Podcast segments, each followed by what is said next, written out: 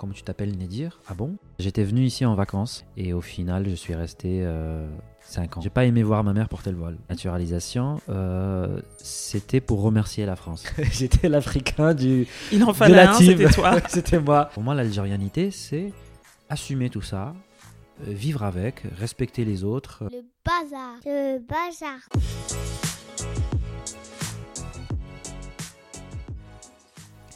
À toutes et à tous, bienvenue sur Joyeux Bazar pour cette nouvelle saison. C'est toujours le podcast de la double culture des identités emmêlées. Ça chatouille toujours, ça n'a pas changé. Ça pique, ça titille, ça s'embrouille, on pleure un peu, oui, on éclate de rire aussi, et on aime ce bazar. Je le répète, on ne s'échangerait contre rien au monde. Je suis Alexia Sena, française et camerounaise. Côté stylo, je suis plume d'entreprise et pigiste. Côté micro, je réalise ce podcast ainsi que d'autres créations sonores. Ravi de vous retrouver. Dans cette nouvelle saison, on va continuer à interroger les multiculturels sur la manière dont ils et elles vivent et construisent leur identité et leur rapport au monde. Et on va s'intéresser davantage à la notion d'ailleurs et de voyage, qui peut être géographique ou imaginaire. Et ça démarre tout de suite. Alors aujourd'hui, je reçois Nedir. Sa maman est hongroise et son papa est algérien. Il est, je reprends tes mots, un fruit du communisme, puisque si ses parents se sont rencontrés oui, effectivement. en Hongrie, c'est parce que donc. C'est l'Algérie en fait qui offrait des bourses pour les étudiants. Euh, qui avaient des de bonnes notes, des bonnes notes, qui pouvaient aller poursuivre leurs études chez un grand frère communiste. Exactement. Euh, donc tes parents ont vécu un temps à Berlin et ensuite ils se sont installés en Algérie où tu es né à Constantine. Alors, euh, on va commencer par des lieux et tu mhm. vas dire aux auditeurs et aux auditrices ce que ça t'évoque. Le premier lieu, c'est Madame Jeanne. Madame Jeanne, ah oui. Madame Jeanne, c'est mon rad, c'est mon bar euh, dans le 10e. Oui, à Paris.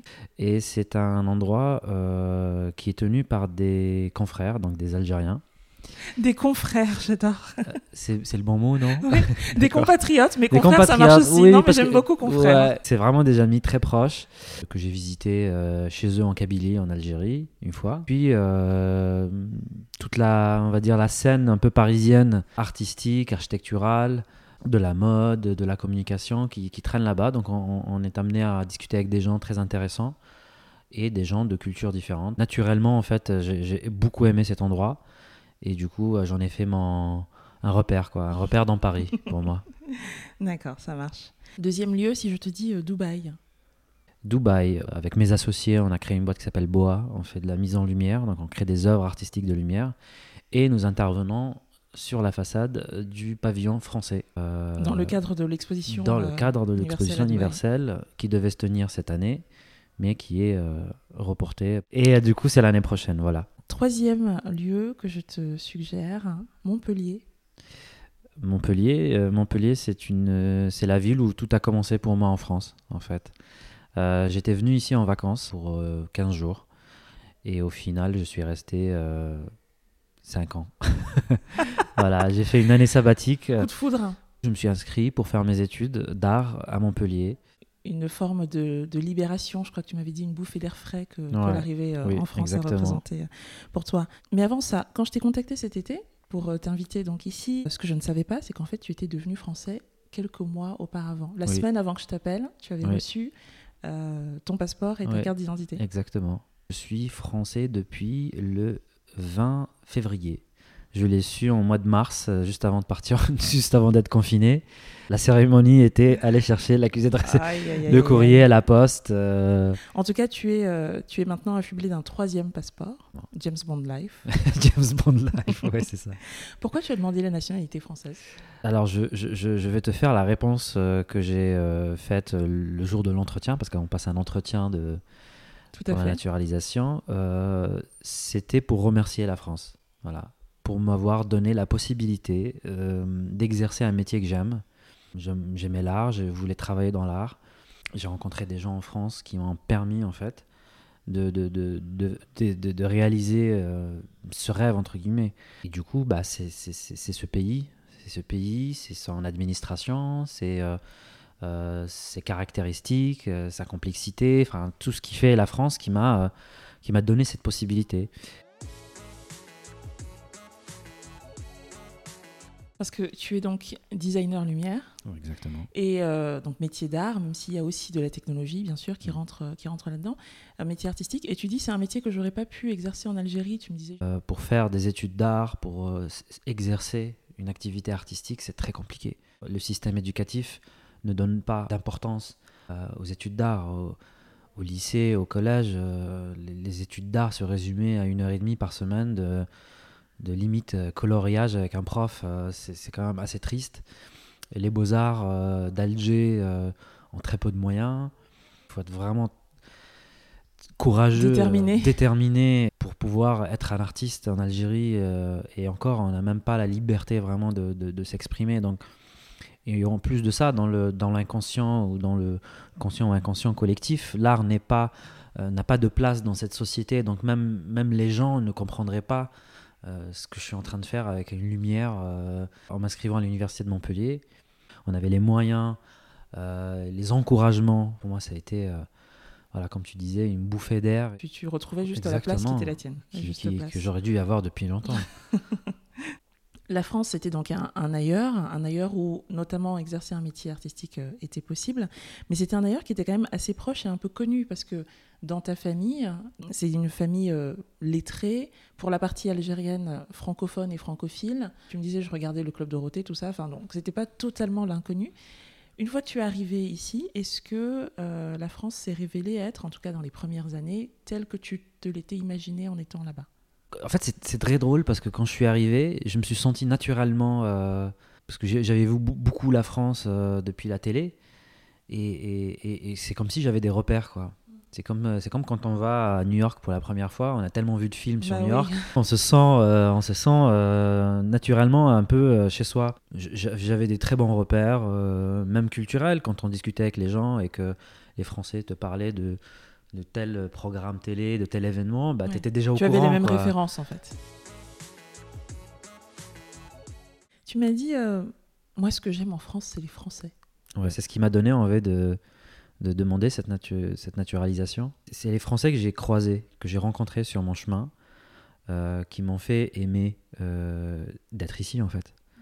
C'est euh, par le travail, euh, par les petits boulots que j'ai fait quand j'étais à Montpellier, les profs qui m'ont encouragé parce que j'ai eu des, des difficultés à un moment donné, euh, administratives, il y a des gens qui t'aident. et du coup, je voulais ap- appartenir à cette communauté. C'est c'est très beau cette déclaration d'amour au peuple français. Euh, J'aimerais qu'on revienne un peu en arrière et à cette enfance donc en Algérie, mais pas que en Algérie parce que tu passais tous tes étés en Hongrie, donc euh, une enfance partagée finalement entre les cultures hongroises, algériennes et on l'a dit un peu déjà françaises notamment euh, à travers la télé. Comment ça se passait? Comment quelle place est-ce que euh, ces deux cultures, celle de ton père, celle de ta mère, occupaient dans ton dans ton quotidien? Comment est-ce qu'elles cohabitaient ces deux cultures? Pour moi, ça a été quelque chose de très simple en fait, parce que j'ai grandi euh, avec ça. Du fait de partir chaque année, passer 3-4 mois en Hongrie, plus des fois les vacances de Noël, parler au téléphone avec ma grand-mère, ça a été.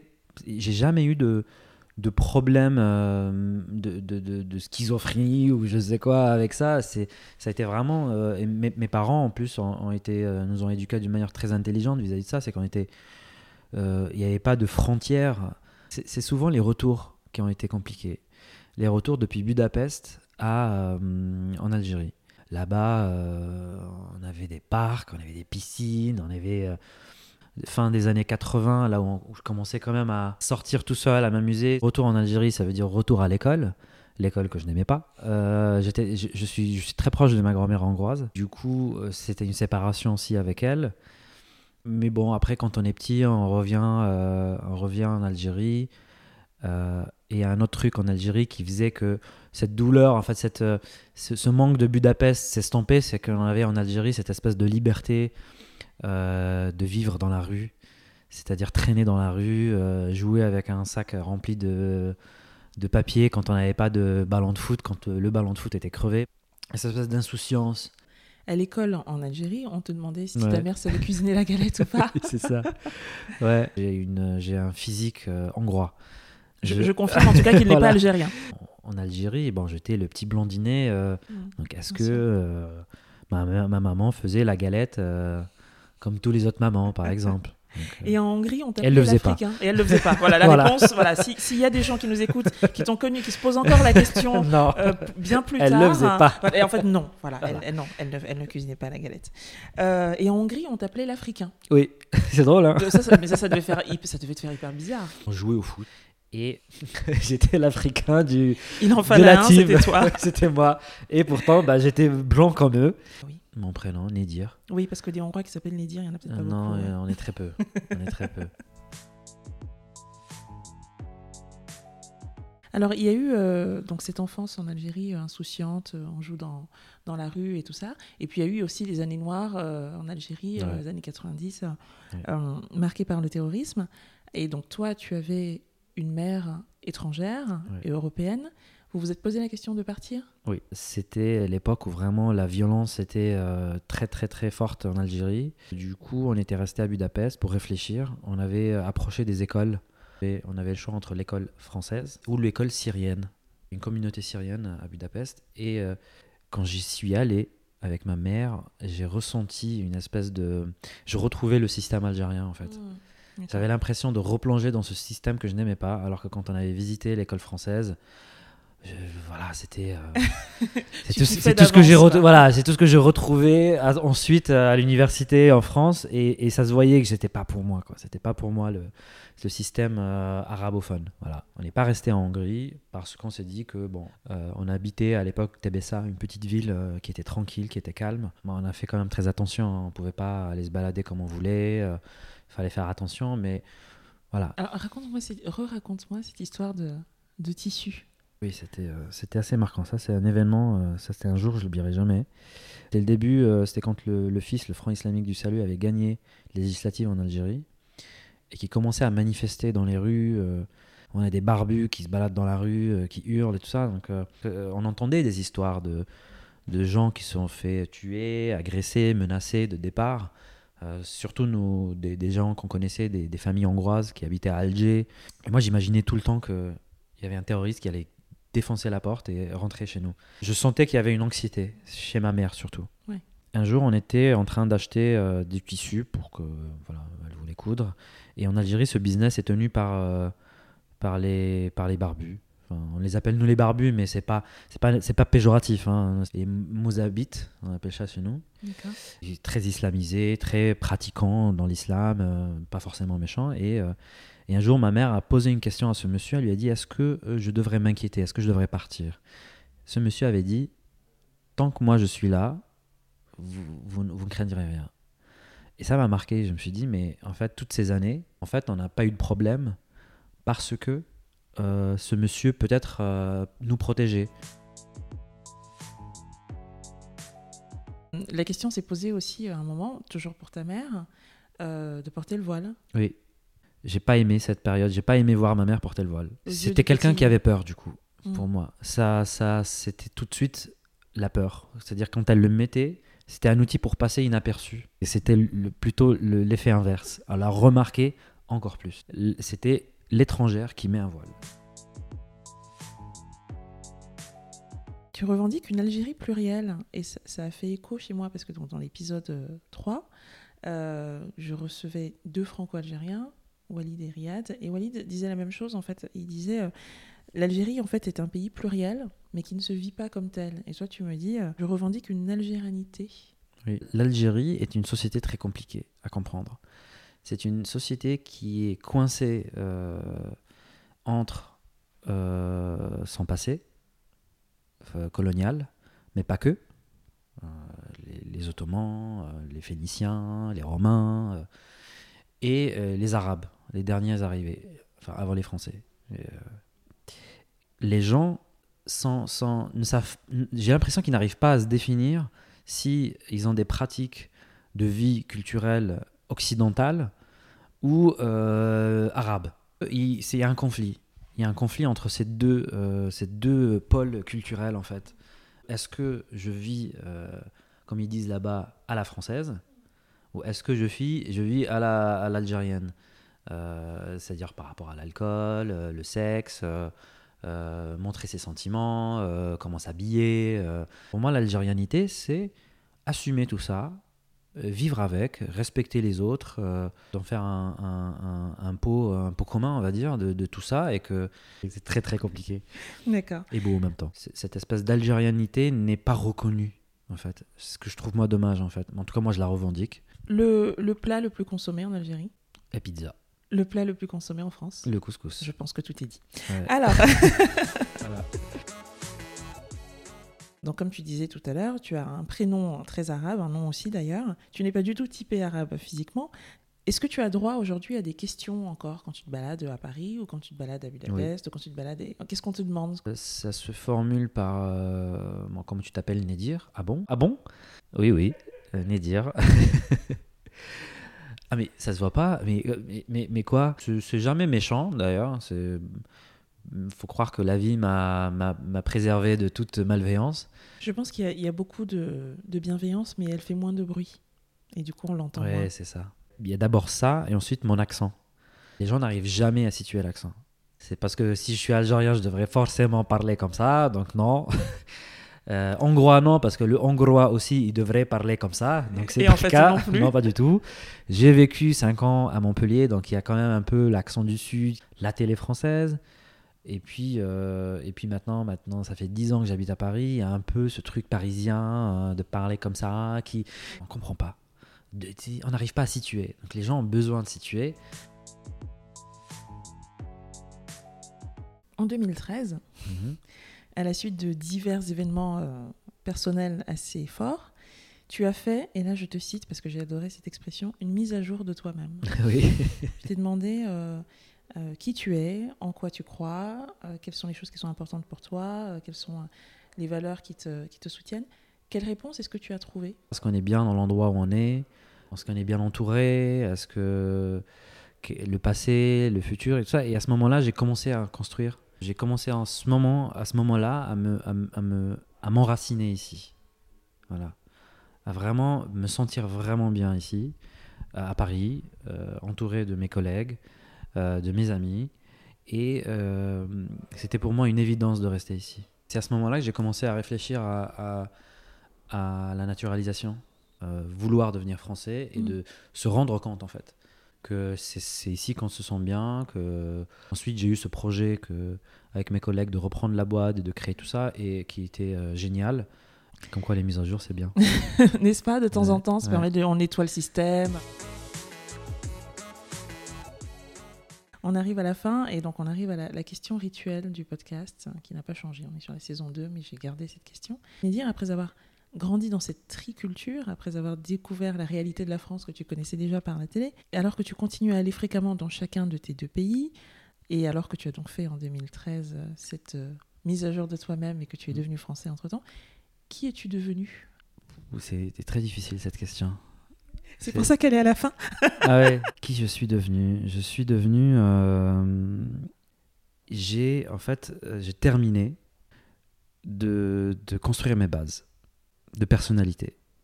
Voilà. Tu sais quand j'ai demandé la naturalisation, il y a toujours ce petit doute est-ce qu'on va me demander ou pas? Si on me l'avait refusé par exemple, j'aurais été très vexé. Et quand ça a été accepté, l'Algérie, la Hongrie, la France, trois, un espèce de triangle euh, de deux heures de vol à chaque fois qui fait que je, je reste en connexion avec C'est très équilibré. là où je, d'où je viens. Et Pour moi, c'est- pour moi, c'est important. Et du coup, oui, j'ai- j'ai j'ai terminé, en, en quelque sorte, les bases.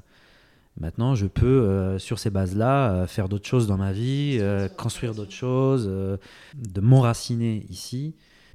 Et, et je terminerai par une phrase d'Alpha Blondy qui disait que le pied ne va jamais là où le cœur ne veut pas. Et c'est une phrase très très importante que je trouve qui a du sens dans tout ce que dans de- de- du fait de ma présence ici voilà dans ce pays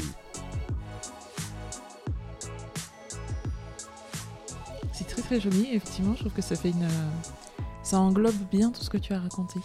Merci beaucoup. merci à toi